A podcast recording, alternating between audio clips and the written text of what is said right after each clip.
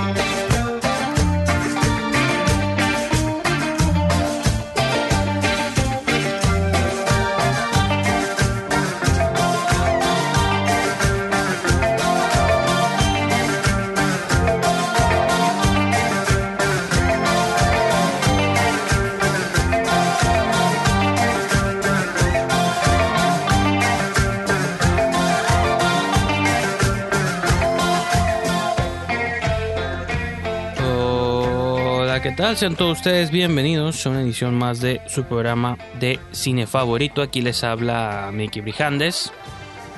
Y como siempre, les doy las gracias por sintonizar un episodio más de este maravilloso show. Y pues el día de hoy nos toca el repaso mensual que en el programa eh, con Livia mencioné visita mensual pero creo que eso puede interpretarse con distintas connotaciones. Entonces mejor digamos repaso mensual o la visita periódica que Livia hace aquí al, programa, donde como quizá lo han escuchado en las últimas dos o tres ediciones, no me acuerdo cuántas van ya, según yo ha sido una por mes, excepto marzo, enero, febrero, abril, probablemente sea la cuarta entonces. Eh, en marzo no, porque hubo cuestiones de agendas y todo marzo, que fue justo el mes que comenzó la maldita pandemia, el coronalipsis. Entonces, pues realmente en marzo no se cumplió como la profecía, ¿no? Pero creo que el resto de los meses, al menos un programa al mes es con Livia, porque como saben, nada me gusta más que hablar de películas de terror ella tiene su propio canal donde reseña películas de terror, sube videos, uno o dos videos a la semana donde reseña alguna película de terror, usualmente nuevas, pero pues está igual en la misma que estamos todos, ¿no? No hay películas nuevas, entonces hay que recurrir a videos especiales. Ahí lo comentamos en el show, hizo un video sobre el Día de las Madres. Eh, hace reseñas de películas de Netflix. Y algunas clásicas, viejas, nuevas, yo qué sé, ¿no? Ahí todos estamos jugando jazz biodigital, man. Citando una vez más a Jeff Bridges en Tron Legacy, una de las movies más infravaloradas de la década pasada. A lo mejor llegué a ella en estos recuentos que he estado haciendo en los otros programas sobre esta semana hace 10 años. Según yo es del 2010, entonces eventualmente me toque repasar Tron Legacy. Pero bueno, eso será más adelante, mucho más adelante en el año. En esta ocasión, lo que vamos a escuchar es una conversación con Livia. Eh, conversación libre, ¿no? Una vez que nos sentamos, ella y yo, bueno, asumo que está sentada, obviamente no puedo verla porque estamos distanciados, socialmente distanciados, pero una vez que nos sentamos y se abren las puertas de la presa, pues es nomás estar hablando de películas de terror, esto, lo otro, que vimos, que has visto, qué piensas de esta película, yo qué sé. Son, son charlas que me gustan bastante porque, pues repito, es la oportunidad al mes que tenemos de conversar de películas de terror con todos ustedes y pues empezar a arrojar recomendaciones, sugerencias, este, cosas que pueden ver durante esta parálisis permanente. Temporal, pero parálisis permanente es una de mis bandas favoritas, entonces también tengo que citarla. Pero bueno, no voy a extender más esta introducción porque en sí pues la charla ya dura lo suficiente. Cada vez duran más las charlas con los invitados Ahora que no estoy restringido a ciertos tiempos de duración, prefiero que fluya como tiene que fluir y las conversaciones no, no tienen límite, ¿no? Uno de mis podcasts favoritos, Joe Rogan, dura tres horas mínimo. Hace unos cuantos días subió uno de cuatro horas, entonces digo, si él, él puede, obviamente, porque tiene la audiencia, pero pero una de las mejores cosas que puede pasar cuando hablas con la gente, pues es que pierdas ligeramente la noción del tiempo, ¿no? Entonces creo que eso es lo que pasa a veces. Eh, nomás síganme en Twitter, en Instagram, Letterboxd, en TikTok, en todas las plataformas como Brijandes, arroba Brijandes o Diagonal Brijandes, como sea, es el mismo. Eh, sigan a Livia Aro en sus respectivos canales de YouTube y también en sus redes, en Twitter, en Facebook. La encuentran como Livia Aro, ¿no? Lo menciona siempre ella, Livia como el país y Aro con H al principio. Eh, vamos a ir a una pequeña, un pequeño interludio musical. Justo después de esa pausa, pues ya vamos a entrar de lleno con la conversación. Espero que la disfruten y gracias por escuchar el programa del día de hoy.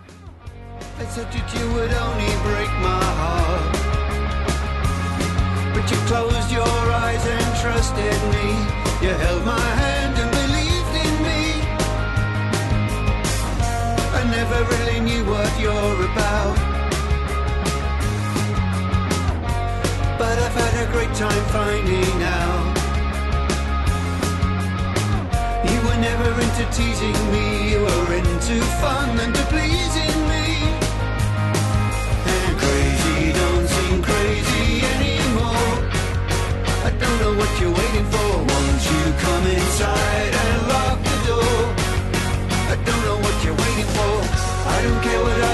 people see. I'm in love with you, you're in love with me. And crazy don't seem crazy anymore. Amigos y amigas, digo, tengo que mencionar a ambos para ser incluyente. Este, Claro. estamos, estamos de regreso aquí al programa y como les mencionaba, me encuentro con Livia Aro. ¿Cómo estás, Livia? Muy bien, Miquito. Pues también en nuestra, ¿qué sería? Visita mensual, entre comillas, ¿no? Porque pues no, no estamos visitando nada, pero cada quien desde sus relativas distancias. Visita virtual, técnicamente es una visita, Pues sí, virtual. claro. Y no sé, pues me acuerdo que la vez pasada que hablamos estaba como más intenso el tema, no sé ahorita un mes después o dos meses después, cómo, cuál es la nueva realidad, ya te acostumbraste o ya estás desesperada por ir al cine o cuáles son, cuál es tu estatus Mm. 30 días después. Pues te diré, o sea, esto la cuarentena, esto de estar encerrada, me gusta. A mí me agrada, me considero un ser humano muy ermitaño y como que te da más tiempo, al menos creo yo, para dedicarte a ti mismo. Entonces, a mí me agrada, creo que podría acostumbrarme a esto, no sé tú. Pues sí, siento que esa cuestión de acostumbrarse, pues sí es fácil, pero me da miedo la idea de que nos acostumbremos y de por sí ya somos una sociedad cada vez más este ermitaña. Pues imagínate ahora con más razones para hacerlo. O una justificación viral allá afuera se me hace como que ahora sí vamos a terminar como el mundo de Wally todos conectados y o el de Matrix, pues, ¿no? O sea, como ya, ya no más conectados a una computadora que nos alimente y nos provea de todo, mientras somos simples baterías ahí, generadores de calorías. Pues yo digo que ya para allá vamos, porque la conexión ya la tenemos todos. Ahora ya falta menos para que seamos ahora sí baterías como debe ser. Quiero preguntar, hacer la pregunta obligada de qué cosas has visto. He visto algunos de tus videos, entonces más o menos sé qué cosas están por ahí, pero igual a lo mejor hay cosas de las que no existen videos, entonces... Ah, todavía. Por ejemplo, este mes me eché un clavado a Netflix y pues me aventé el conjuro porque me gusta mucho el trabajo de James Wan. Eh, si, si yo pudiera, o sea, es, es como, así como lo que lo tuvo los 80s a Wes Craven y los 90s, siento que James Wan es como que de lo más relevante actualmente. Este, y también me puse a ver Aterrados, si, si tienen chance de verla, la recomiendo mucho. De hecho, de hecho hace que dos semanas iba a sacar video de Aterrados, pero mi tarjeta de, de video se, no, pero mi tarjeta para grabar la de video sigue viva. La tarjeta de la cámara se me murió y de aquí que me pude conseguir otra, pues ya pasaron días y tuve que sacar entonces mejor el video de las mamás. Mi top de madres de terror. Pero sí, Aterrado está muy buena, es argentina y es una película que puedo ver una y otra vez y no me harta. Está, está muy entretenida. ¿No es la primera vez que la veías? No, ya, ya serían como tres, cuatro veces que la veo Sí. y ¿Qué me, me sigue impactando. ¿Qué opinas del remake posible que está por ahí trabajándose? Ah, sentimientos encontrados. Siempre que hay un remake es como de, ok, le voy a dar oportunidad porque pues a lo mejor y sale una idea fresca o a lo mejor es una muy buena adaptación para X mercado, ¿no? como el J-Horror, que el, lo que fue el Arrow, lo que fue The Grudge, las primeras, a mí me gustaron las adaptaciones. Pero lo que fue El Ojo o Agua Turbia, es como de, eh, no la toquen, déjenla como estaba, por favor. O sea, entonces le quiero dar, le quiero dar el beneficio de la duda solo porque Guillermo del Toro se quiere involucrar en el proyecto. Ajá. Fíjate que a mí la de agua, la de agua turbia es la de Dark Waters, ¿no? Sí. Yo nunca vi la original, pero a mí la versión americana la vi como apenas el año pasado. Y sí me gustó, se me hizo como un concepto suave. Sentí que. Como que sentí. Me llegó más como por el lado dramático que por el terror, porque pues a mí como que esas movies. Nunca he sido muy fan del J-Horror porque creo que nomás eran como imágenes. No creo que hayan sido tan. O no sé, como que nunca conecto mucho con las historias, ¿no? Pero el lado dramático ese como de una mamá que todos creen que está enloqueciendo porque ve fantasmas y nadie le cree y cosas así, se me hizo como muy también, muy moderno para, o sea, se hizo hace como 10, 15 años, pero sentí como que era algo medio la del hombre invisible, como algo así de una mujer que eh, como desesperada y nadie le cree nunca como nada, entonces se me hizo como suave ese, la sentí como un poco más relevante a, a los tiempos hoy que quizá a lo mejor fue en el 2004, ¿no? 2003, no me acuerdo cuándo salió. Sí, por ese lado te doy la razón. de hecho, sí, funciona más como drama que como terror. 2005, ya la busqué aquí en mi, en mi batería. No, y está chistoso porque agarraban al director eh, brasileño que hizo la movie de. ¿Cómo se llama? La de Diarios de Motocicleta. Y luego de ahí lo jalaron para hacer esa movie, porque ya estaba como la moda esa de agarrar directores latinos que tenían un hit y explotarlos en Estados Unidos. Para ver qué salía. Y como fracasaron, los mandaron de vuelta a su tercer mundo. pues a lo mejor no era el momento para esa película, o quizás como que le faltó meterle más terror, siento yo, porque como suspenso o drama está ok, pero sí pudieron darle un extra para asustarnos a gusto. Y es lo que me da cosita con Aterrados, que en el, en el caso más aburrido van a ser exactamente lo mismo. Y en el peor de los casos no van a tener, o sea, por querer copiarle, no va a tener una esencia propia la película. En el mejor de los casos, eh, pues ahí sí se hace una adaptación acorde al terror gringo que estamos acostumbrados, pero pues a ver qué sale. Yo te estaba escuchando un programa, era como, estaban debatiendo como la, bueno, debatiendo, estaban hablando de la película de Jaws, la de Tiburón de Spielberg, y sacaron como el tema de si se fuera a hacer un remake de esa película, ¿cómo lo harías en el 2020, no? O sea, que... Mm. ¿Cómo...? Y me, yo me puse a pensar como también, pues, mientras escuchaba a ellos hablar, yo me, quedé pensando, ¿cómo haría un remake yo de una película si alguien me dijera con una varita, así como, hey, puedes hacer remake de un clásico que se considera intocable? Y digo, creo que a mí, como lo que se me ocurriría a mí, que no es conveniente porque muy pocos lo han hecho. Creo que el único que lo hizo fue Gus Van Sant cuando hizo el remake de Psycho, que literalmente adaptó la Psycho original casi cuadro por cuadro. No sé si la has visto la... La copió, la odio. Es de las películas que no soporto.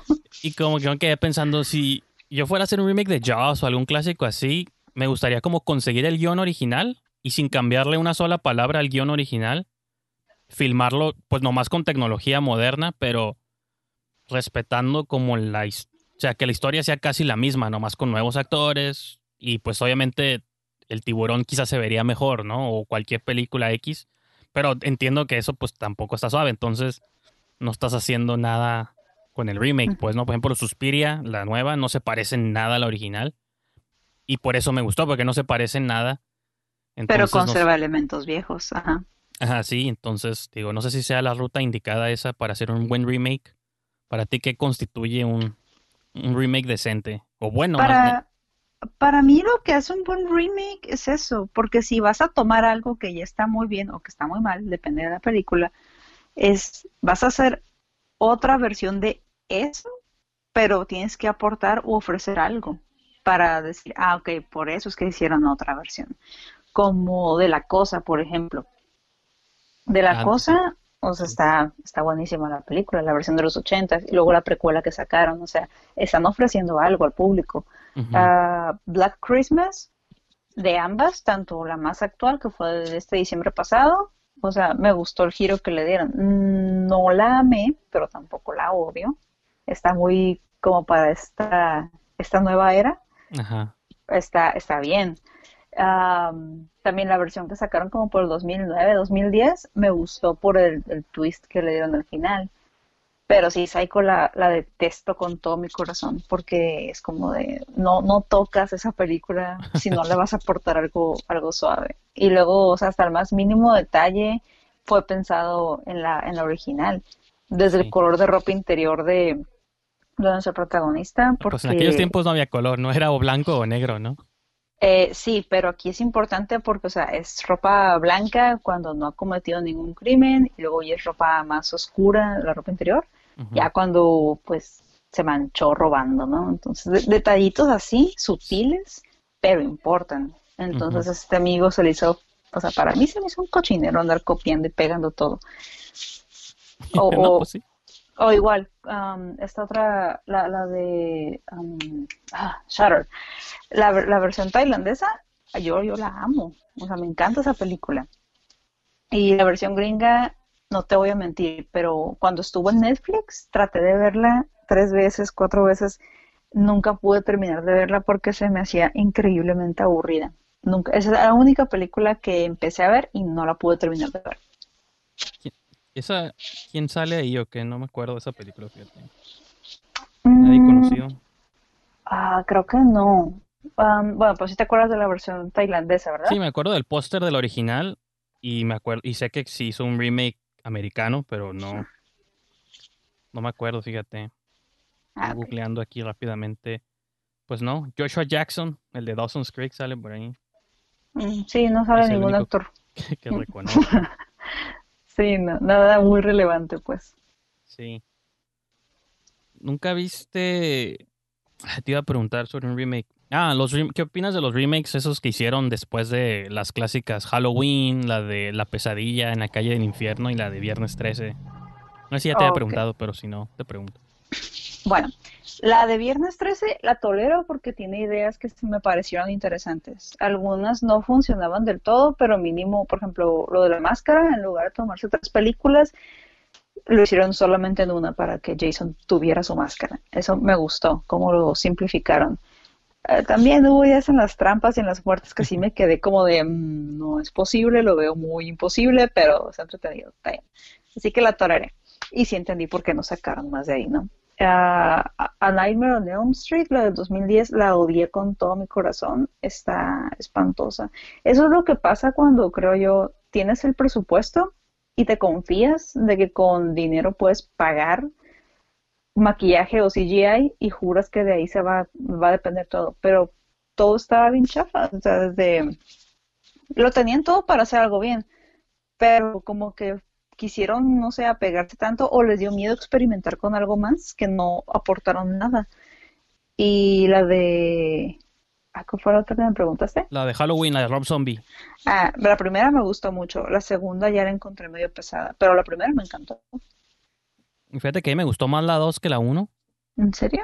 porque la 1 la sentí como que le añadieron cosas así, como dices, innecesarias. La 2 Mm. como que ya era una secuela, pero para la 1, o sea, no era como ya copia de la 2 Halloween de la viejita, sino era como una segunda parte para el universo que había creado Rob Zombie. Entonces se me hizo como ya más locochona, como esas visiones del caballo y la mamá y todo el rollo. Entonces, no sé, como que se me hizo que era un poco más extraña y iba más en tono con lo que le gusta o sea, a Rob Zombie, que sus películas siempre han sido como bizarras, ¿no? Más oscuras, Ajá, crudas. co- obscuras, crudas, violentas y con personajes así extraños, pues no siempre tienen como personajes ahí muy... Que sus últimas dos, movies- dos películas no me han gustado tanto, la de 31 ni la de... La de... ¿Cómo se llama? La de los tres del infierno, Three from Hell se llamaba. De hecho, la de 31 la, la vi, pero también se me hizo, se me hizo como si él lo hubiera hecho solo por hacerla. No sé, como Creo que que no- la hizo no- con... Ajá, creo que la hizo con una tipo fondeadora, como con Kickstarter o cosas así, entonces Ah. por eso se veía así como de bajo presupuestón. Sí, pero ajá, se me hacía como que no tenía su, su ser, no sé, se me hizo rara. Ajá, la No última la- de él no que me encantó, así me encantó fue la de Salem, la de Lords of Salem. Ah, No sé si la has visto, pero... sí. Este, me gustó. Digo, yo soy más, siempre he sido fan como del género de brujas, ¿no? Y cosas así. Entonces, y de mujeres siniestras, entonces por eso yo creo que se me hizo suave.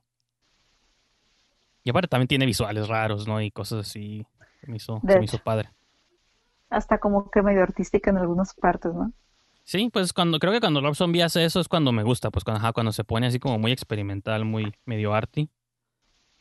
Ya cuando hace sus cosas raras y sus payasos y sus personajes de circo ya no soy tan fan, pero igual aprecio como esa parte, ¿no? Y sí. Ah, ya me acordé cuál otra te iba a preguntar cuando estabas hablando de J-Horror, que si nunca viste el remake de la película, bueno, la, ori- en in- la original no sé cómo se llama en español, pero se llama Una historia de dos hermanas o Tale of Two Sisters, Sí. que el póster pues venían así como dos niñas en el sillón y luego hicieron una versión gringa que se llama The Uninvited del 2009.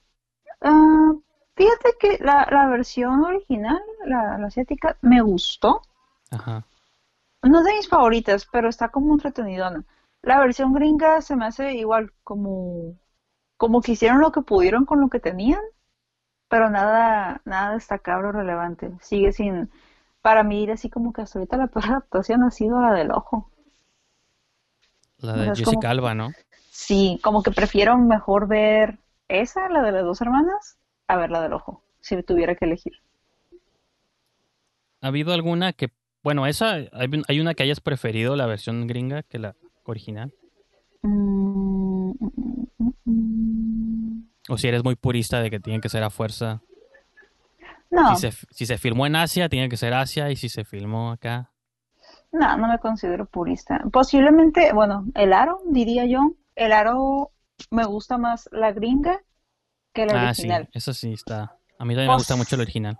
Posiblemente Digo, la, la americana. La gringa, sí. Posiblemente sea porque fue la primera que vi y vi la, la original ya hasta años después.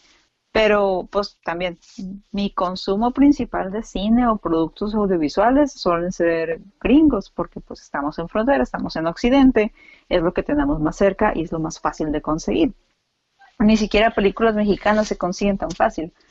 Eh, pero sí, entonces se, me hace como que me, me gustó más y la adaptación es como que es algo a lo que yo estaba habituada a ver. Y ya cuando vi la original, pues sí me dio gusto que, que primero viera la gringa porque la original como que sí a mis 11, 12 años no la iba a entender bien. Y en cambio con The Grudge me gustó más la versión original que la, que la versión gringa. O sea, me gustan mucho ambas, ¿no? Pero como que es un 1% lo que me hace preferir la versión original. Estaba pensando como que, porque siento que esa fue como una, pues una tendencia de los 2000 y luego desvaneció y ya estamos como en otra cosa, ¿no? Pero estaba viendo como, no la vi completa porque dura como tres horas, pero el, el director's cut de, de la de Doctor Sleep, la de Mike Flanagan, Ok. y dije, siento que un, creo que de los directores nuevos que siento como muy influidos por esa, como por esa etapa del cine como japonés, creo que Mike Flanagan es como el, ¿cómo se llama? Como el heredero, o el, la persona que está haciendo como ese tipo de cosas. Porque siento como que cuando veo sus películas más fantásticas, siento que él está, lo siento como él muy influido como por ese cine japonés. Y creo que hay muy pocos directores. Fue el primero que se me ocurrió. Porque incluso como los James Wan y otros así, siento que lo que hacen está un poco como más americano o, o más europeo. Pero cuando veo las películas de Mike Flanagan, les, a él le noto como un poco influencias más japonesas. No sé, ¿tú qué opines? Fíjate que no lo había considerado, pero ahora que lo dices, sí, tiene sentido y eso explicaría por qué resalta tanto. Porque sí, sí me llamaba la atención, pero pues no, no encontraba la conexión en el, en por qué. Entonces sí tiene sentido para mí. Sí, digo, yo tampoco es como una idea que se me ocurrió mientras estoy, porque pues, me puse a pensar en su serie y el tipo de historias que él le gustan, como cuál es la de Oculus, ¿no? Creo que es de él también, esta idea del espejo y cosas así. Siento que es como muy esa escuela, pues, del cine como japonés, pero obviamente, y por alguien que lo hace bien y que se ven sus influencias, pues, y no son ya imitaciones, ni remakes, ni nada por el estilo. Sí, como que supo encontrar el balance en- entre lo oriental y lo occidental. Porque no se, no se ve del todo, del todo J-horror, o sea, se ve como que es, es- es muy, muy él. Sí. Sí, que para mí es como lo que me hace mucho Tarantino, por eso, pues digo, lo he mencionado siempre, es uno de mis directores favoritos y porque creo que Tarantino hace bien eso, pues como que agarra sus influencias, pero las adapta a su propia cosa y las notas, pero al mismo tiempo sabes que son, este, se las presenta como frescas, pero a pesar de que también las ves como las influencias ahí presentes, ¿no? Sí, o sea, es, es un collage, pero, pero que es de él, pues. Y creo que son muy pocos los, los directores que logran como esa, esa cosa propia. ¿Qué otras cosas hay? Bueno, te voy a preguntar sobre el video este que subiste de, de las madres. Este, digo, es sobre el tema de las madres, no estoy diciendo que sea sobre madres.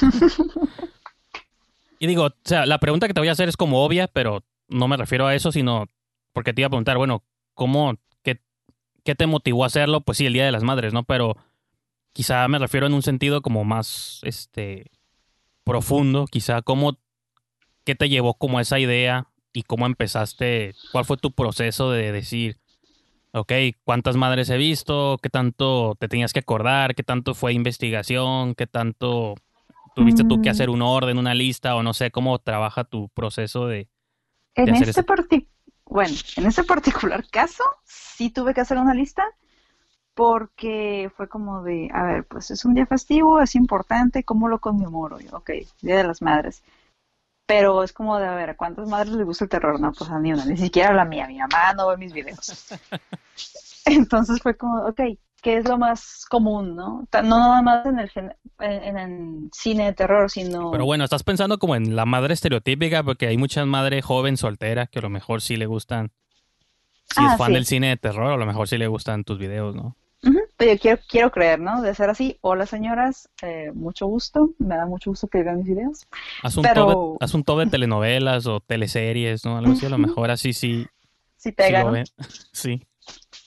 No, pues en este caso es más como de, me fue más como que, que tienen en común, no nada más las películas o novelas, sino realmente las figuras de autoridad que tienen más influencia, no nada más en películas, sino en asesinos en series reales o, o Sí. psicópatas reales, son las mamás, los Pues papás no ahorita tanto. hablábamos de Psycho, ¿no? Esa es la, Ajá, la referencia clásica. Y, o sea, tú, te vas a hacer investigación así de, ah, no sé, este men, am, eh, Cha- Charles Manson o, o asesinos seriales así de su, de su talla y tú te quedas como que impresionado porque en serio fueron madres sumamente negligentes. Entonces tiene perfecto sentido que la figura materna sea la que más influye en el terror.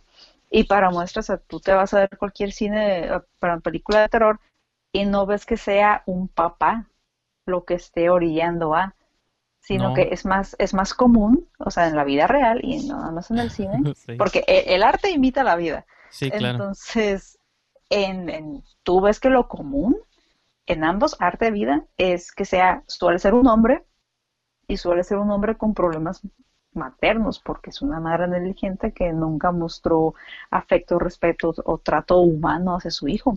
¿Crees que de ahí surjan actitudes también como la misoginia y cosas así? O sea, porque Sí. como las cosas que no le puedes hacer a tu mamá se las haces a otras mujeres. Enteramente, porque mucho, mucho problema con los asesinos en serie suelen ser por, am, este, suele ser por sexo o suele ser por poder. Entonces, sí, tiene, tiene mucho que ver, lo- ah, incluso los, los hombres, ¿no? Eh, a la hora de buscar víctimas, suelen ser mujeres que les recuerden a sus madres de alguna manera, o ya que si quieren sentirse muy poderosos, pues buscan algo que, que les acomode, les llene el ojo, pero es un, un perfil, siempre. Hasta incluso puede ser como el color de cabello, ¿no? Cosas así que dices, siempre sí. es como el mismo patrón o cosas así. O una actitud, o sea, eh, y es sorprendente. Y pues ya de ahí dije, ok, bueno, tal vez no voy a dar de asesinos en serie, pero sí de mamás, ¿no? De el terror. Porque hasta, hasta en cuestiones de cine o arte hay, hay muy buenas madres y muy malas madres. Y pues de ahí se me ocurrió la idea. Y ya de ahí pues mencionar un poco las películas de cada una. Ujú.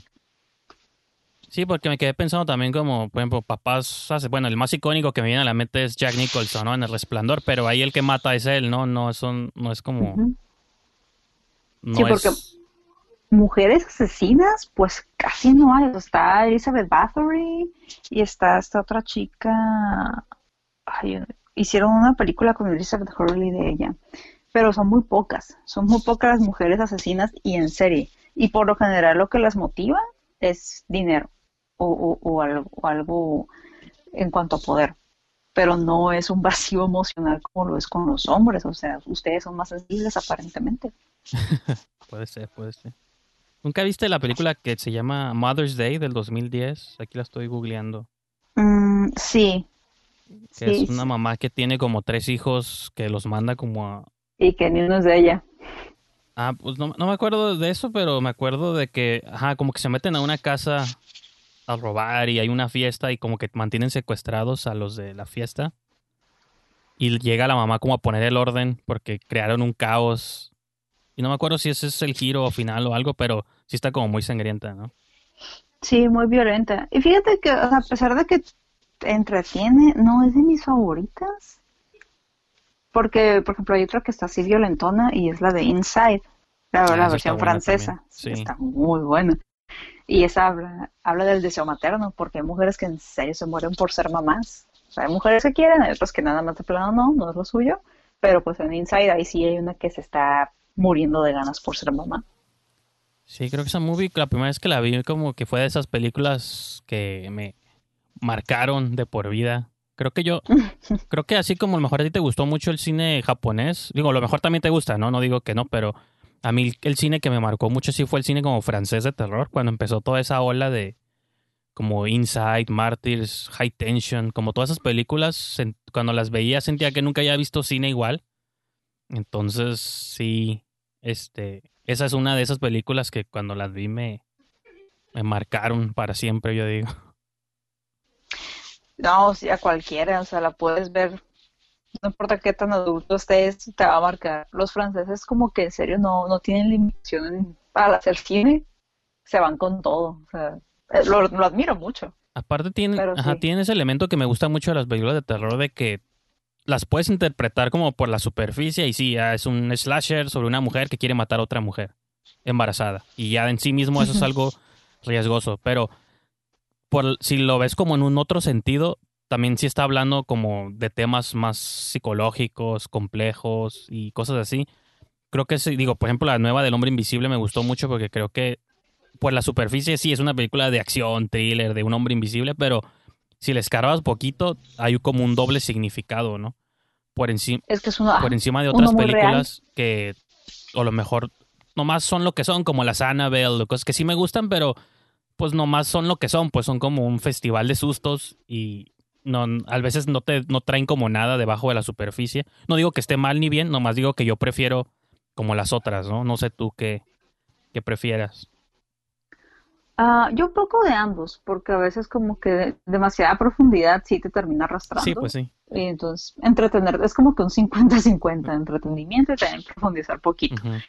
Pero para mí la de Invisible Man sí me, me, me impactó bastante en una buena manera porque salir de una relación abusiva es, es difícil. Entonces, sentir como que de cierta manera ya te deshiciste de, de, tu bullying, pero de todas maneras sentir que sigue ahí y te lo ponen en la película de una manera pues más obvia, ¿no?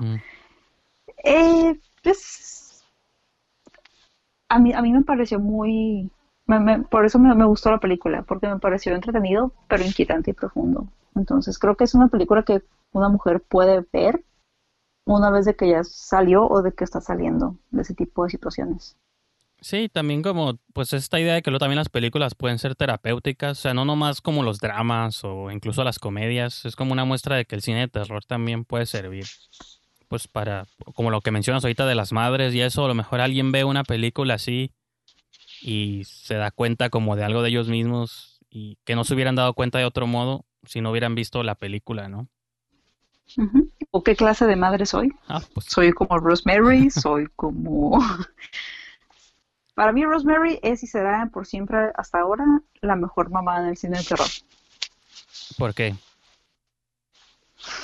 Porque literalmente, o sea, sí es su hijo, pero también es es el hijo del demonio y aún así ella decidió creerlo, o sea, ahí sí, ahí sí, no importa lo que seas, tu mamá te va a querer. O sea, ahí sí aplica esa frase. Fíjate que esa movie me gusta mucho, pero yo la siento más como una tragedia que como algo positivo. Digo, es obviamente siento una tragedia, pero creo que, digo, no por citar otra vez la misma referencia del hombre invisible, porque pues, al fin y al cabo el hombre invisible salió muchos años después, ¿no? Pero creo que por eso pegó tanto y por eso nos gustó tanto, porque lidia con temas que el cine ha lidiado por años. Pero como que en esa movie todo el tiempo la están torturando a la mujer, o sea, el esposo, los vecinos, el doctor, o sea, nadie le ayuda, no tiene como apoyo de nadie, que lo siento como una tragedia en el sentido de que al final decide como rendirse y dice, bueno, pues ni modo, o sea, si este es mi rol que tengo que asumir como de mamá sumisa y sometida ante un culto y el diablo y todo, como que sí, en ese sentido, o sea, en el sentido superficial creo que es sobre un niño, el hijo del diablo y todo, pero creo que de algún modo sí estaba hablando como sobre las mujeres de la época que comenzaba el tema de la liberación femenil y todo, de que como una mujer tenía que aceptar su tenía que aceptar someterse como al, a los vecinos, al esposo, a todo. Y pues lo veo más como una crítica, ¿no? Como una tragedia a ese pues a esa cultura de algún modo, ¿no? No, sin duda lo es, sin duda pero no sé, bueno, al, menos yo por eso, por ese lado la tomé, bueno, en cuanto, en cuanto a lo maternal. No nada más por el lado femenino, sino que algunas mujeres ah, la maternidad puede ser, puede ser un tormento y no les queda otra más que aceptarlo, al final de cuentas. Aparte de todas las condiciones de la época que mencionas, algunas mujeres, o ni siquiera estaban seguras ya una vez que todavía ni siquiera están seguras si deberían conservar al niño y lo conservan de todos modos. Pero pues con ella fue algo más feo. pues sí. Digo, de que de algún modo pues ser la mamá del diablo debe estar suave también, ¿no? Como no todas tienen ese honor. pedir favores. De hecho, o ese poder, es como que mi hijo me miró feo, hazle algo. Sí. O como las de, de Omen y cosas así, ¿no? Como el hijo del diablo.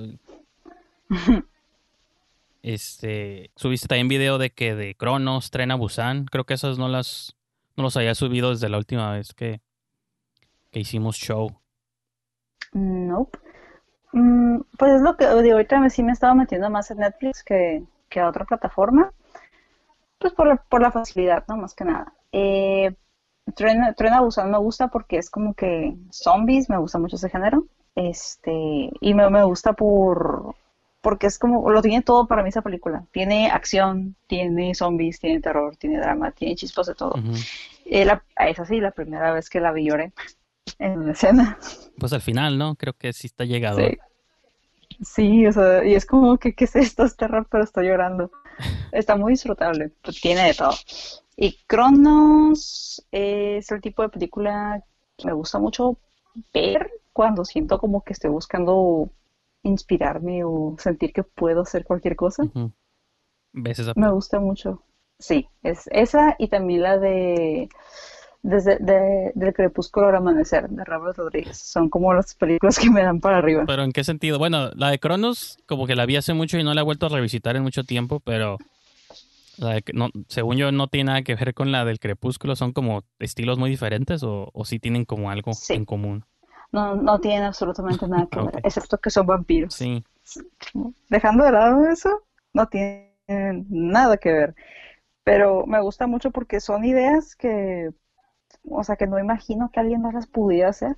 O sea, son, son ideas demasiado alocadas, este, diferentes. Entonces digo, como cuando siento que estoy, que me falta inspiración o que siento que estoy que no estoy muy, muy feliz, las veo y digo, ok, ellos me inspiran, puedo hacer lo que yo, lo que yo quiera. A, mí me gustaría vivir en un mundo en el que no supiera, porque lo que pasa es que no sé si, si te acuerdas o llegaste a verla, pero la del Crepúsculo la pasaban mucho tiempo en la televisión. Hubo un tiempo en la pasaban mucho como en TV Azteca o esos canales así de, pues, de tele abierta. Entonces, como que yo desde que la vi ya sabía que había vampiros en la movie. Pero me habría mm. gustado como ser de esas personas que fueron a verla al cine, pues en cuanto salió o, que la pusieron y simplemente no sabían de qué se trataba, nomás sabían que era de Tarantino y Robert Rodríguez o algo así. Y la estás viendo porque la primera mitad pues es un thriller de ladrones, ¿no? Y cosas así. Y van al bar y de la nada el giro twist, ahora resulta que hay vampiros y la película ya se hace de terror y, ciencia ficción y te quedas, ¿what? Entonces como que siendo que nunca pues yo desde que la vi la primera vez ya sabía que iban a salir vampiros, pero no me imagino como la cara o la sensación de la gente que creían que estaban viendo una película de crimen regular, tipo Tarantino, y de la nada les avientas como los vampiros, ¿no? exacto, o sea, ese tipo de cosas sí me hubiera gustado verlo en el cine. me tocó verla en la tele, de hecho, esa no. Sí, no, me, aquí estoy pensando como en qué película reciente haya logrado eso, como que creo que estoy viendo una cosa y resulta otra. No me viene ahorita una a la mente específica, pero sí. Son como esas sensaciones interesantes luego. Mm, bueno, si acaso una con Paul Walker que se llamaba. Ah, no me acuerdo el nombre, pero me gustaba mucho y la pasaba en la tele. Es donde Paul Walker, su hermano y otra muchacha. Es un camión, ¿no? Algo así, ¿no? Ajá, que lo va persiguiendo. Ándale, esa. Esa película me encanta, porque pues es como pues, viaje en carretera, son dos hermanos agarrando cura, ¿no? Con su radio, burlándose de camioneros, todo normal, peleándose por una chica. Pero pues de la nada sale un psicópata y los haciendo la vida imposible y casi mata a la muchacha. Esa película me encanta. Estaba en Netflix y ya la quitaron. ¿No has visto Netflix? No, esta no es terror, no sé ni por qué te la voy a mencionar, pero digo, estuvo haciendo como muchas listas ahorita de, de las películas más chafas que se han estrenado. La de, no sé cómo le hayan puesto en español, porque mi Netflix está configurado en inglés. La de Dangerous Lies se llama, o Mentiras Peligrosas, o no sé cómo le habrán puesto acá. La estuvieron promocionando mucho y estuvo en el Top México por varias semanas. Mm, sí, sí la vi, con Camila Méndez, ¿Pero viste la película o viste el promo nomás? No, sí, sí vi la película porque dije, uh, qué bien, este, algo, algo de misterio, ¿no? ¿Y qué, te eh, pareció? Eh, está como para ponerla de fondo cuando estás cocinando. Pues sí, de hecho. Ah, no se me hizo, no se hizo nada especial, o sea, se ha entretenido, ¿no? Camila Méndez me gusta cómo trabaja. Pero se me hizo como que muy débil, porque yo sentí como si no se hubieran decidido eh, en elegir bien, bien a un villano porque cuando pusieron como, o sea, cuando dan a entender que podría ser el marido de Camila Méndez, yo estaba fascinada con que él fuera el malo. Pero como le falta consistencia a la hora de apuntar a un villano bien, para mí eso destruye toda la película, porque es como que pues, tú, tú quieres que Camila Méndez haga las cosas bien. Y desde un principio, o sea, aquí sí, sí voy a hacer una... Mm, ok, desde un principio el marido te lo ponen como ah, algo flojo, como que el, perfecto criminal. Sí, como que siempre estaba queriendo aprovechar, no, no vividor necesariamente, pero como que... Ay, ¿cómo no? Claro que sí. como que está cómodo con la idea de, de, de como, ay, cayó dinero, cayeron diamantes, sí, no hay pedo, ya está, tenemos la vida resuelta. es un conformista bien comodín, entonces desde ahí me cayó mal, o sea Tú le pones este sujeto a cualquier mujer que le gusta trabajar y ganarse lo suyo y créeme, lo va a odiar y es el perfecto villano. Sí, era lo que yo no entendía porque estaban juntos, digo, o sea, no, o sea, no entiendo, nunca los vi como, como que había química entre ambos, ¿no? Ajá. Y siento que él la hacía pasar a ella como por un montón de malos tratos. Ajá, y como, hey, pues ya déjalo, me compré un reloj nuevo, mira, y yo, hey, no, no estés gastando dinero, no quedamos de acuerdo que nadie iba a comprar nada sí es como que, amiga, date cuenta, o como de, yo no voy a volver a esa vida de pobre, es como que, amiga, date cuenta, o sea, no, déjalo. pues sí, no, de hecho sí. No. Me hizo sentir más coraje la película que otra cosa. Ajá. Solo lo terminé de ver para ver si lo arrestaban o se divorciaban o, a ver qué pasaba con ella. Ah. Nada más por eso. A mí sí me dio gusto lo que le pasó al esposo, digo, por lo mismo, porque como todo, no, es que lo que, ajá, yo estoy de acuerdo en ese lado de que yo no sabía si la película lo quería pintar como malo o como bueno. Entonces, yo por eso como también me estaba riendo, porque digo, ok, la movie quiere que piense que, que pues es buena onda, es el esposo, o, él va a terminar siendo el villano y quiere la película que lo odiemos. Entonces, cuando le pasa al final lo que le pasa, dije, pues entonces si era el malo o es una tragedia, teníamos que estar agüitados, teníamos que llorar en ese momento. No, no, entendí. Y muchas cosas de la movie estuve así siempre como, como confuso, como me debo reír, no me debo reír, los diamantes, o sea, es un tema como de caricatura, ¿no? Como de Scooby-Doo, así de que quién es el, abogada, la abogada resulta. Y yo, ¿qué está, ¿qué está pasando? Pues a mí me dio mucha risa de lo ridículo de la película, de que cada vez había otra, el de las escaleras que se cae rodando, o sea, dije, no sé, no sé qué está pasando. Es que la forzaron de más. O sea, hasta, hasta los capítulos de Scooby-Doo había consistencia con, con el misterio y la intriga. Pero aquí por querer a fuerzas hacer que el público se estuviera preguntando el qué, cómo, dónde y quién es el malo, por forzar eso, no llegan, no, no, no queda nada sólido. Y ni siquiera te cae gordo el, verdadero villano, te cae más gordo los problemas de la pareja, no te concentras en los diamantes, o sea, es un desastre la película. Pero entonces tú sí, tú sí fuiste fan y va a estar en tu top 10 del año. posiblemente yo pondría esto para alguna amiga que tuviera una relación así de mala, como de ves aquí a Camila Méndez batallando y a su hombre que no la apoya, me recuerda a ti. yo haría eso con alguna amiga si estuviera en esa situación. Pero tienes que pero tendrías que confiar que tu amiga entendería el mensaje o que dije, o, sea, que entienda esa indirecta, ¿no? También, porque Ah, no, yo soy más como la, clase de amiga que cuando te quiere ayudar es obvia, muy obvia. O sea, yo te doy el mensaje de, de mi persona, o sea, así directo, y también con imágenes ilustrativas. Y en este caso aquí pues ya cuento con una película, entonces y yo, yo doy el mensaje así completo, full. Por eso no tengo muchos amigos, porque mucha gente no le gusta eso. Pues creo que estoy en ese mismo, ese mismo carril de que luego la gente no aprecia la honestidad. O se ofende fácilmente, ¿no? Porque yo no digo que no me ofendiera si alguien me dijera algo, pero pues entiendo que si entiendes que es por tu beneficio, es bueno, pues lo superas y ya, ¿no? Pero pues sí. Hay gente que se lo, lo carga hasta su tumba y pues ni modo que se puede hacer. Pues hay gente como Camila Méndez en esta película, ¿no? Que le fascina andar cargando con peso muerto. No, y pues incluso si nos queremos poner metafóricos, sí termina al final cargando peso de alguien más. O sea, como que va a tener que vivir toda su vida y cargando el recuerdo de alguien que, que le hizo daño. Y sí. Te digo, esta película está para hacer corajes, no, no para otra cosa. Pues ya vi que sí fue terapéutica para ambos. A ti te hizo enojar, y me hizo como frustrarme y reírme. Entonces, pues vean entonces Dangerous Lies. No, fíjate que yo no, o sea, le puse que dos estrellas en mi letterbox, que digo, dos estrellas es como que no la odié 100%, pero tampoco creo que haya sido excelente, entonces pasa la pasa ahí como la tarde del domingo.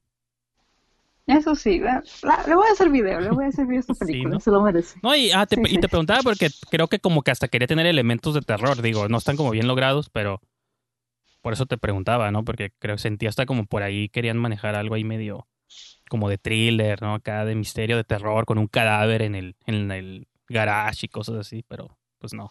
Pues, pero pues no, o sea, para misterios que involucren la herencia chida de una casa bien fregona, mucho dinero y, y alguien que te va a matar para obtenerlo, para misterios así, La Casa del Cristal, o sea, y es una película viejita que pasaban en la, tele. ¿La Casa del Cristal, ¿esa cuál es?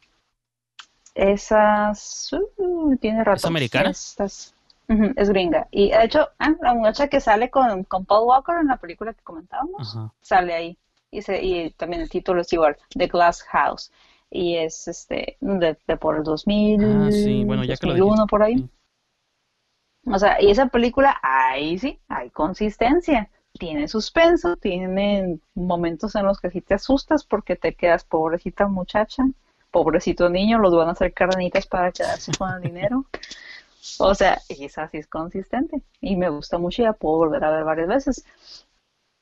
Ahí sí es diferente. Es como de los tiempos de 13 fantasmas, ¿no? Como por eso es esa cura. De hecho, y sí, fíjate, por, por aquellos ratos, ¿no? En tiempos del 2000, por, por esa década maravillosa, no nada más estaba el J-Horror, sino que también estaba toda esta cura de mi, mi, término inventado, eh, poner como imágenes muy flasheantes. Ah, de hecho, estaba como viendo en Netflix hace poco la de miedo.com. Ah, ya ves que pues era cuando estaba, uff, era el inicio del internet. Yo, la empecé y nunca la terminé, pero sí me dio risa esa parte de que, ah, el internet trae cosas malas, ¿no? Como esa.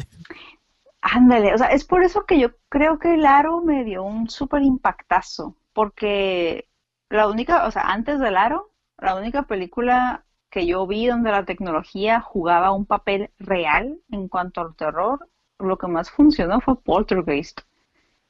Y para de contar, porque o sea, Wes Craven sí nos puso Scream, ¿no? Pero pues era una persona que sí sabía usar el teléfono. sí. Pero ya nos ponen después a, el aro y es como que, oh my god, o sea, de la tele sí puede salir un fantasma, o sea, yo me la creo, te compro la idea, sí. Pero pues te ponen a miedo.com y es como de, ah, está súper forzadísimo, o sea, no había se ven los intentos de querer mezclar esta, este nuevo estilo de vida, que ya tenemos internet, más tecnología, pero pues que nada más no se logra.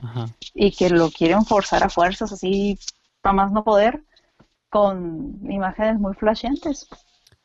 Entonces es lo que tiene. Sí, estaría suave como de pronto, digo, eh, como empezar a revisitar. Yo siempre he creído que los noventas para mí son como la década más misteriosa del cine de terror, porque los ochentas, o sea, desde los setentas para atrás, todas las décadas tienen como momentos icónicos. Los ochentas, pues ni se diga. Los dos miles, como dices tú, los dos miles también tienen como su, este, tanto la Saw y todo ese rollo, lo que tú mencionas, como 13 fantasmas. Los 2010, pues ahorita apenas lo estamos como viendo, ¿no?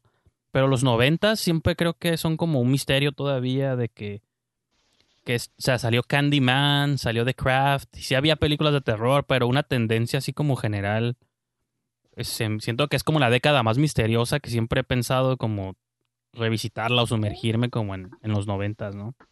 Siento que es porque es la época del fin de lo análogo. O sea, ya del 2000 en adelante comenzó lo digital, comenzó el internet, más boom en lo tecnológico. Pero de los, en los noventas, esa década en particular, es como que, uy, sí, somos bien modernos, uy, sí, somos bien libres, pero seguimos siendo análogos. Entonces, toda esta inmediatez que ofrece el Internet no estaba en los noventas y aún así uh, mucha tecnología según nosotros en los noventas, pero aún así había que esperar a que el fax terminara de imprimir.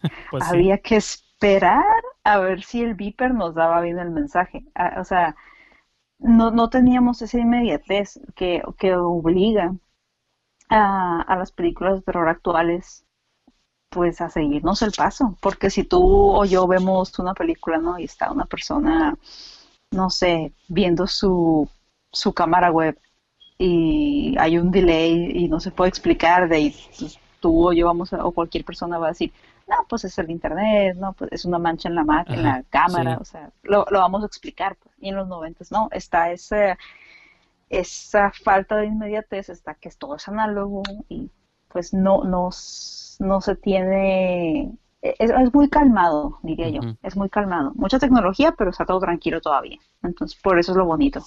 No, y aparte, porque los ochentas pues, no lidiaban con eso, porque en los ochentas no había, hasta apenas en las últimas películas ya veías como esos celulares gigantes, pero ya como en el 90 apenas, ¿no? Y sí, el 2000 ya era lidiar con internet y cámaras digitales y todo. Pero, por ejemplo, si has visto las películas estas recientes, las de Unfriended, ya es que hay dos, The Unfriended. Y luego la de Searching, que son como películas ya contadas con la pura computadora y el delay y cosas así. Igual Paranormal Activity. Bueno, sí, y de todos, y de todos siento que Paranormal Activity, la primera y la segunda, la tercera la tolero, pero son las que más funcionan, porque la de Unfriended está así como que a mí me da flojerita. Ah, porque, o sea, sí son un montón de mocosos con sus cámaras web sacando sus trapitos sucios. Mm, la toleré, supongo que es terror para las nuevas generaciones más jóvenes, me supongo yo. No, y más en estos tiempos de que todo el mundo ya está como conectado en una computadora, así conectados por Zoom y todo. Creo que esas películas se adelantaron un poquito como esa idea de, digo, siempre ha existido, pero ahorita como todo mundo ya está literal casi forzado a hacerlo, pues sí entiendo cómo puedes sacar terror de ahí, pero como que les falta llegar a algo más todavía icónico, ¿no? Ajá, como que encontrar eh, la fórmula para que se haga creíble, porque si es lo que tiene el aro, es creíble, o sea, te, te saben vender la idea. En cambio con Unfriended, pues nada más, ¿no? Hay una película también que mezcla esto de la tecnología y el, y el ser visto, tanto, ahorita que estamos en una época donde todos sabemos ya de hasta de qué calzón usa cada persona o qué talla de zapato es. Eso es por la culpa de la gente que lo publica, entonces somos culpables de nuestro propio. Hay una película, creo, ah, se llama Don't Hang Up o algo así, esta película se le hace como unos cuatro años, cinco años. Y tiene esta cura de que son dos muchachos atrapados en una casa, son amiguitos, ¿no? Son súper mejores amigos y toda la cosa. Pero eh, de repente un psicópata les está marcando y son como tipo influencers, tipo youtubers, algo así. Y hacen bromas a la gente. Y de la nada, pues ahora se les, se les voltea todo. Y hay un tipo que les está marcando, un psicópata, y les hace hacer retos a ellos. Y cada vez son más desagradables, más mortales este, y, se, y eh, la idea de todo eso es que tienen prohibidísimo colgar el teléfono.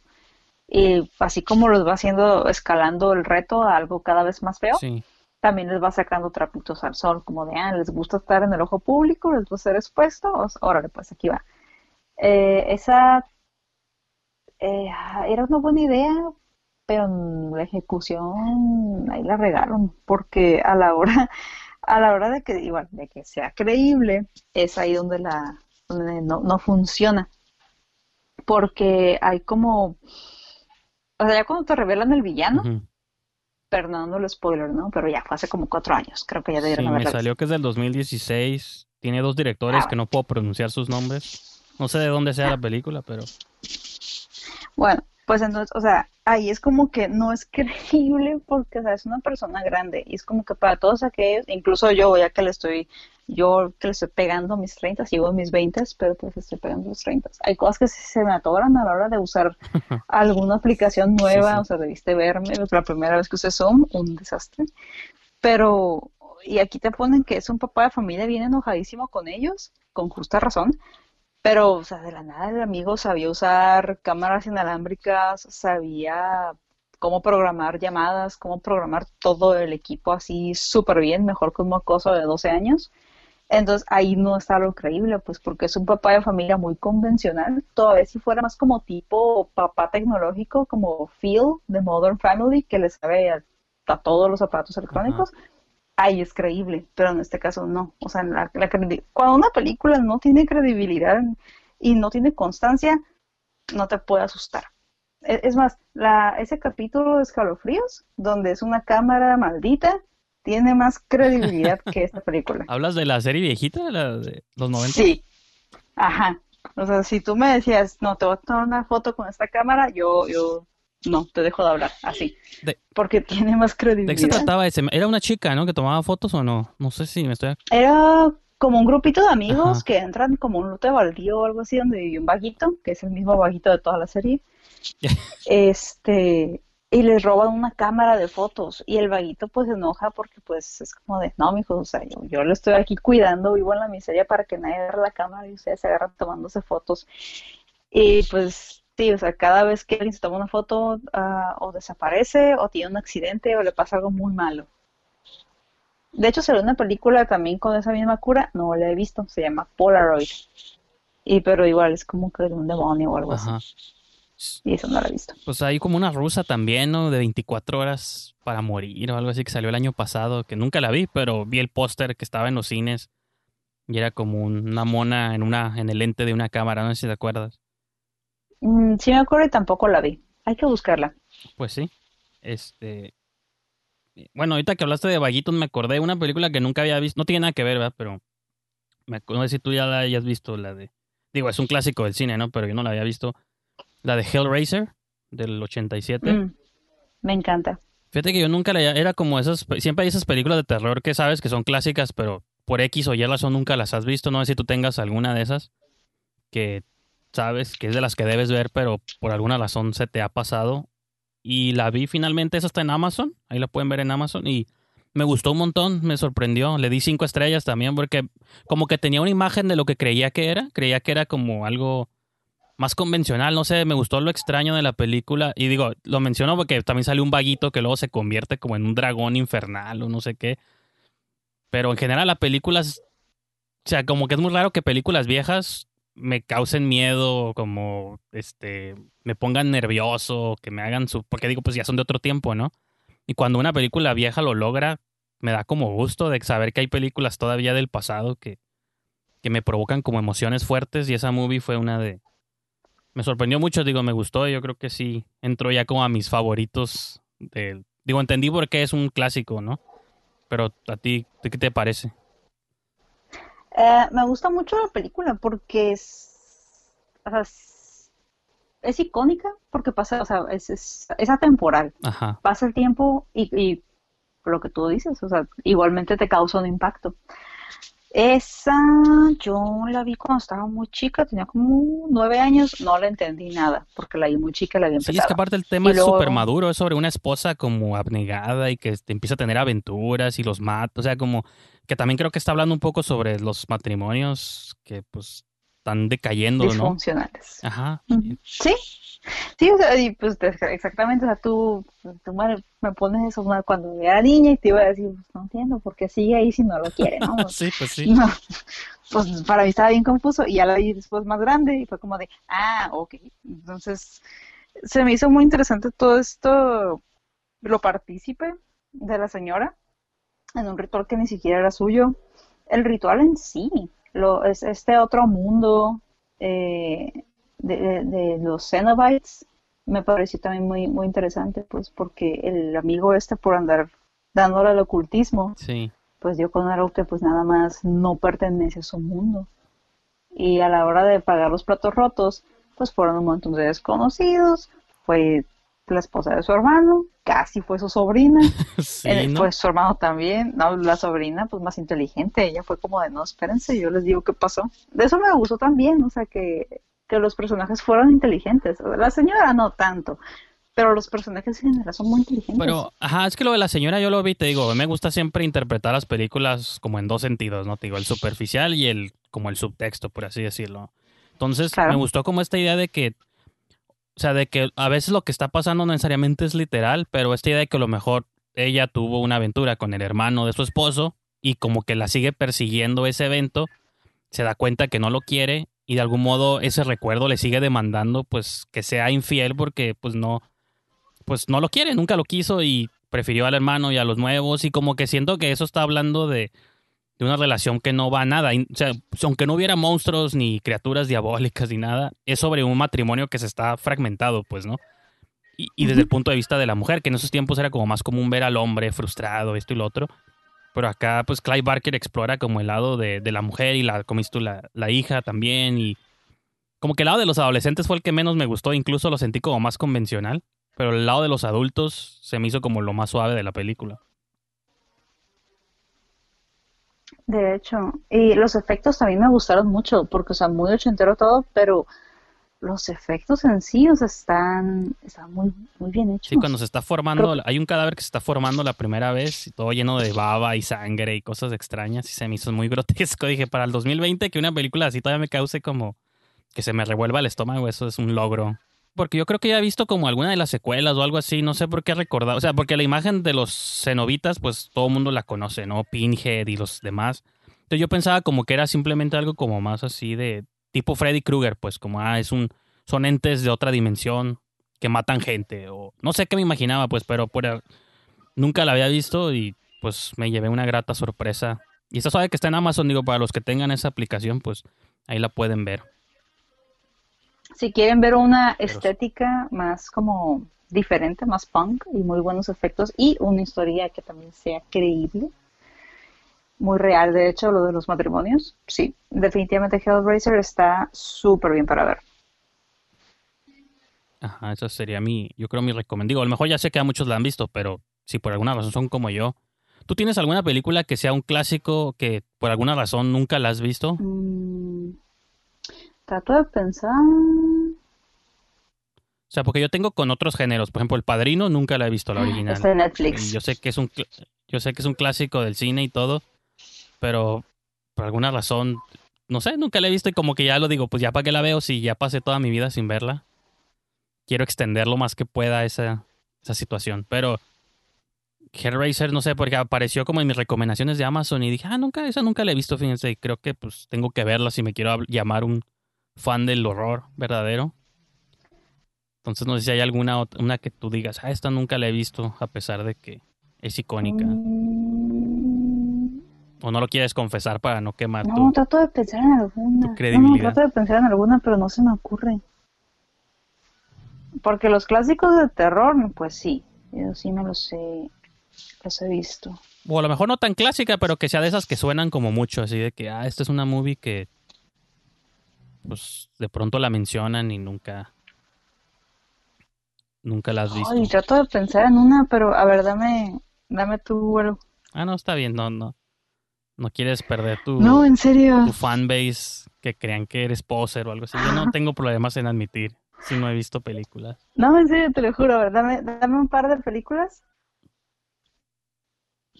Pues no tengo aquí una lista de películas clásicas del horror. eh. Vamos a ver los primeros que me sale en Google.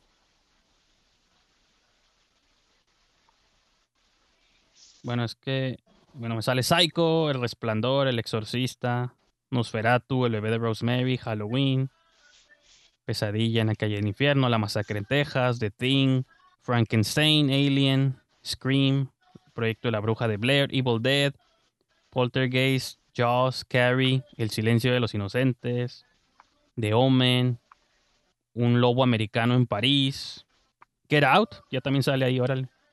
Mm, Qué El cool. Hombre Lobo, El Gabinete del Doctor Mande, Qué cool que Gerard ya Ah. está ahí. El Gabinete del Doctor Caligari, El Aro, eh, Los Pájaros, La Mosca, Let the Right One In, Carnival de las Almas, Don't Look Now, La Bruja, The Wicker Man, La Cabaña, The Cabin in the Woods, Amo esa película. El Monstruo de la Laguna Negra. Pues son un montón, no las puedo leer todas, pero No, supongo que es... a lo mejor y, y otra de algún género diferente, tal vez, pero sí, o sea, en cuanto a terror, lo, lo más así de cajón, pues ahí sí es. Es así. No, ahorita no, no se me ocurre ninguna que no haya visto. Está bien, tú Mm. ganas entonces. No, tiene, ya, ya sé que tiene que haber una. Ok, haré esto. Voy a pensar en alguna que debería de haber visto, pero que no haya visto. Y cuando lo haga, no solo te lo diré, sino que haré un video al respecto y admitiré que no he visto esa película. Solo que se me tiene que ocurrir una. Pues ya nomás como para ir hablando el show, este, nomás estoy viendo aquí mi lista también. La de Isla de la Fantasía, ¿no la viste siempre todavía? Ya la vi.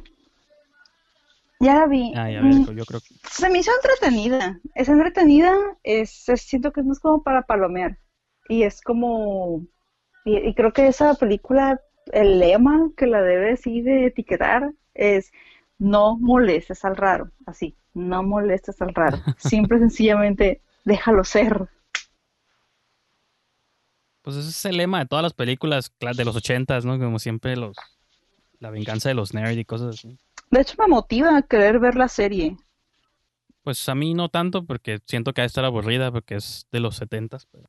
No, y que yo estaba leyendo como, digo, obviamente nunca la vi tampoco, pero estaba leyendo sinopsis de que luego las tramas de la serie sí eran así como... O sea, esa película exageró el terror, pero que esas películas sí eran como de moralejas, así de... Tú crees que lo quieres todo, pero una vez que se te cumplen tus fantasías, pues te das cuenta que estabas mejor como estabas, ¿no? Y sí. Pero no, esta película se me hace que es más comedia que terror. Me molestó más la de verdad o reto del mismo director, pero, Ay, sí. pero se me hizo así no muy lejos de esa. No, ¿sabes cuál me molesta más todavía su existencia? La de Siete Deseos. eh, La detesto. Y esa para mí está suave.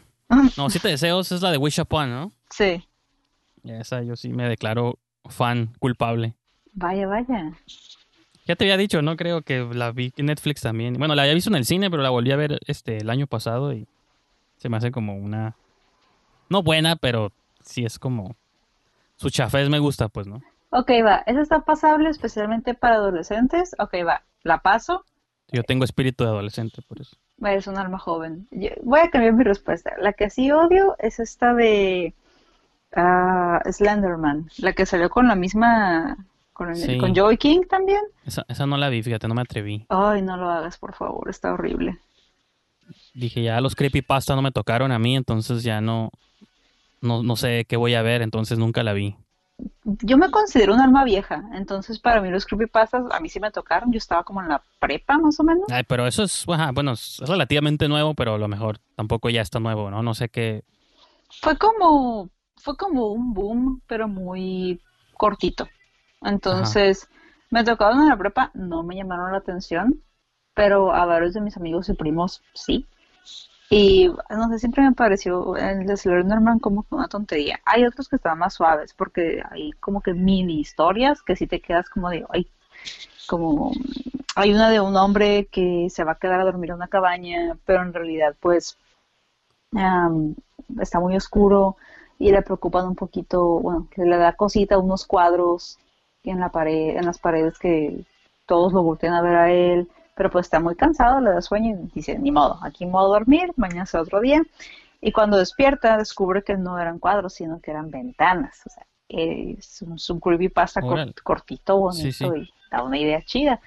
Y, ay, no, con Slenderman no, simplemente creo que se salió de control todo. no. Pues era más que nada una imagen, ¿no? Un mono largo que se aparece, como que realmente no tiene ni profundidad, pues, o sea, nomás es como la imagen que te evoca, como lo creepy. Sí, entonces se me hace muy hueco. Por eso yo creo que por eso me cayeron gordos los creepypastas, porque se esforzaban tanto por sacar uno y otro y otro y otro, que simplemente ya, no sé, como que a lo mejor y por eso fue que su efervescencia, ¿no? Fue que un boom muy cortito. Hicieron una serie, ¿no? La de Channel Zero, ¿te acuerdas? Que eran como, hicieron como tres, cuatro temporadas y cada temporada era un creepypasta adaptado como en, pues en una temporada, ¿no? O no sé si la llegaste a ver, a lo mejor nunca la viste. Ay, sí, esa sí no la llegué a ver, fíjate. Esa está en Amazon y era eh, la segunda temporada. Yo vi como unos episodios de la primera, que era sobre este programa de televisión según que los niños ah, de un pueblo habían visto, pero que luego te das cuenta que ese programa nunca existió.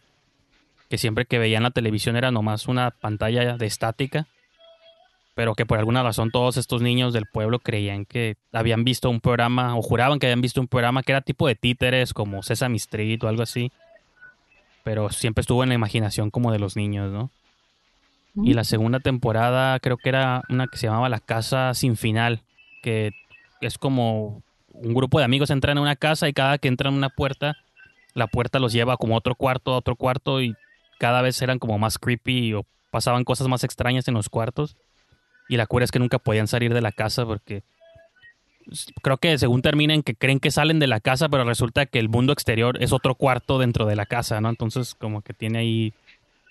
Yo vi esa temporada y las otras dos no me acuerdo cuáles eran, pero creo que nomás hicieron tres o cuatro y ya murió ahí el experimento, pero pues sigo igual y, y te gustaría, igual y no, no sé. Mm, voy a buscarla, escucha interesante. Pues son de esas que no están conectadas, ¿no? Puedes ver eh, la temporada que sea y no, no necesariamente tienen relación con la, con la anterior. Y pues, no sé, pues digo, ya, yo creo que con eso podemos ir cerrando aquí el, el show. No sé qué pues, proyectos o qué videos, salvo el que mencionaste ahorita, tengas a la vuelta de la esquina. Por ahí vi que te sugirieron en YouTube que hicieras uno del Día del Padre, entonces no sé si... Pero claro que sí si lo estás considerando de verdad o no, entonces no sé qué tengas ahí en puerta. Ah, claro que sí. De hecho, creo que el de Día del Padre va a ser mucho, mucho más desafiante que el del Día de la Madre porque las opciones son más reducidas. Eh, pero sí, definitivamente quiero hacer uno del Día del Padre. Posiblemente sea un top 5 en lugar de top 10 porque no hay tanta opción como en, como en el Día de la Madre pues a lo mejor no hay opciones icónicas, pero igual si le rascas, a lo mejor terminas sacando acá películas más oscuras, menos populares, ¿no? A lo mejor crucemos los dedos para que sí. Y pues incluso podría estar suave, digo, como siempre me gusta aquí sugerirte cosas de que, pues dependiendo la festividad de cada mes, a lo mejor te puedes aventar un, unas películas de terror relacionadas con X o Y festividad, ¿no? Uy, de hecho, vi uno hace poco que se llama El Habitante, es mexicana. Eh, empieza muy bien. A mí sí me gustó, es la de las tres chicas que se meten a la casa y, y hay como una niña secuestrada en el spoiler en el sótano. Sí, empezó, me gusta mucho la primera mitad, la segunda mitad y ya el tercer acto se caen, está medio debilucho, pero para hacer un intento de película con posesión demoníaca, creo que no fue un mal intento, o sea, estuvo decente, no, no la odié como para aventar algo, o sea, está, está ok. Sí, a mí esa yo la vi en el cine cuando estuvo acá en México. Y bueno, pues aquí en México, ¿no? Porque digo acá como si estuviera en otro lugar. Pero la vi, esa sí la vi en el cine y sí se me hizo. Pues a mí sí me gustó. Pues es que también, ahorita que hablábamos al principio de que películas mexicanas de terror, pues es que también luego casi sale como una cada dos años. Entonces, las pocas que salen, pues siento que hay que verlas, ¿no? sea, la última que salió fue Belzebut el año pasado. No, lo- Ah, no. esa fue el antepasado. La, La marca del demonio. Ay, sí. La pusieron en Netflix. Si tienen Netflix, no la vean. Está horrible. ¿A poco sí? Tú- yo te dije que no te atrevieras y tomos lo hiciste, entonces Ay, es que... es tu te- propia... Ay, no. Tú tienes la culpa. Eso me pasa por tener fe. Dije, pues a lo mejor hay alguna escena bonita, ¿no? Que quede chula, pero ¡ay! santo cielo, no. Simplemente no. Es como si hubiera tomado, es como un Tarantino del terror, pero mal. Es como si tomas todos los pedacitos bonitos de todas las películas de posesiones que conoces, los metes a una licuadora y es un batidero muy feo y mal copiado. Pues sí, pues esa es la descripción. Parece que en todos los programas la cura es tirarle a Diego Cohen, pero pues ese se lo merece. Digo, ¿para qué hace película? O sea, yo ni siquiera, yo ni siquiera sabía de su existencia hasta que vi esta película y dije, no, no puedo. Pues tiene Luna de Miel, que también es chafísima, la de Romina, que siempre menciona. Le hago más publicidad de la que debería, porque la gente yo creo que va a decir, ah, pues voy a verlas, pero pues no todos pueden ser hits, ¿no? También. No, no, no, no. O sea, ¿qué le costaba echarle poquitas más ganas? O sea, Belcebú, por ejemplo, a mí me gustó mucho. Yo la disfruté. Es terror y también tiene comedia. A mí Milo Portes me encanta su trabajo, porque no por poner comedia pierde la seriedad en lo que sé que está haciendo. O sea, Pastorela sí, sí es comedia, ¿no? Pero igual, me pones a alguien poseído en Pastorela y yo te creo. O sea, hay, hay una enorme diferencia de este Cohen a, a Portes, o sea, nada que ver.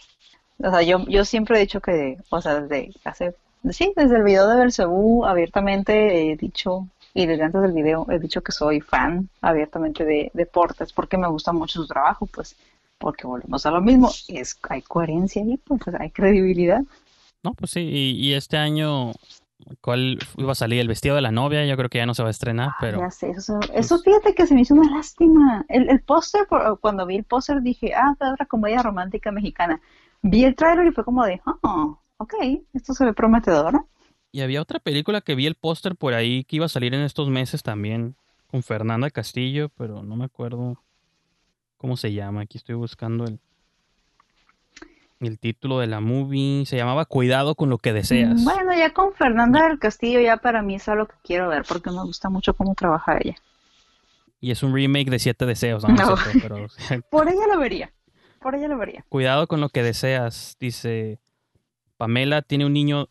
Ah, no, Pamela es una niña de 8 años que ama las películas de terror y los cuentos de hadas.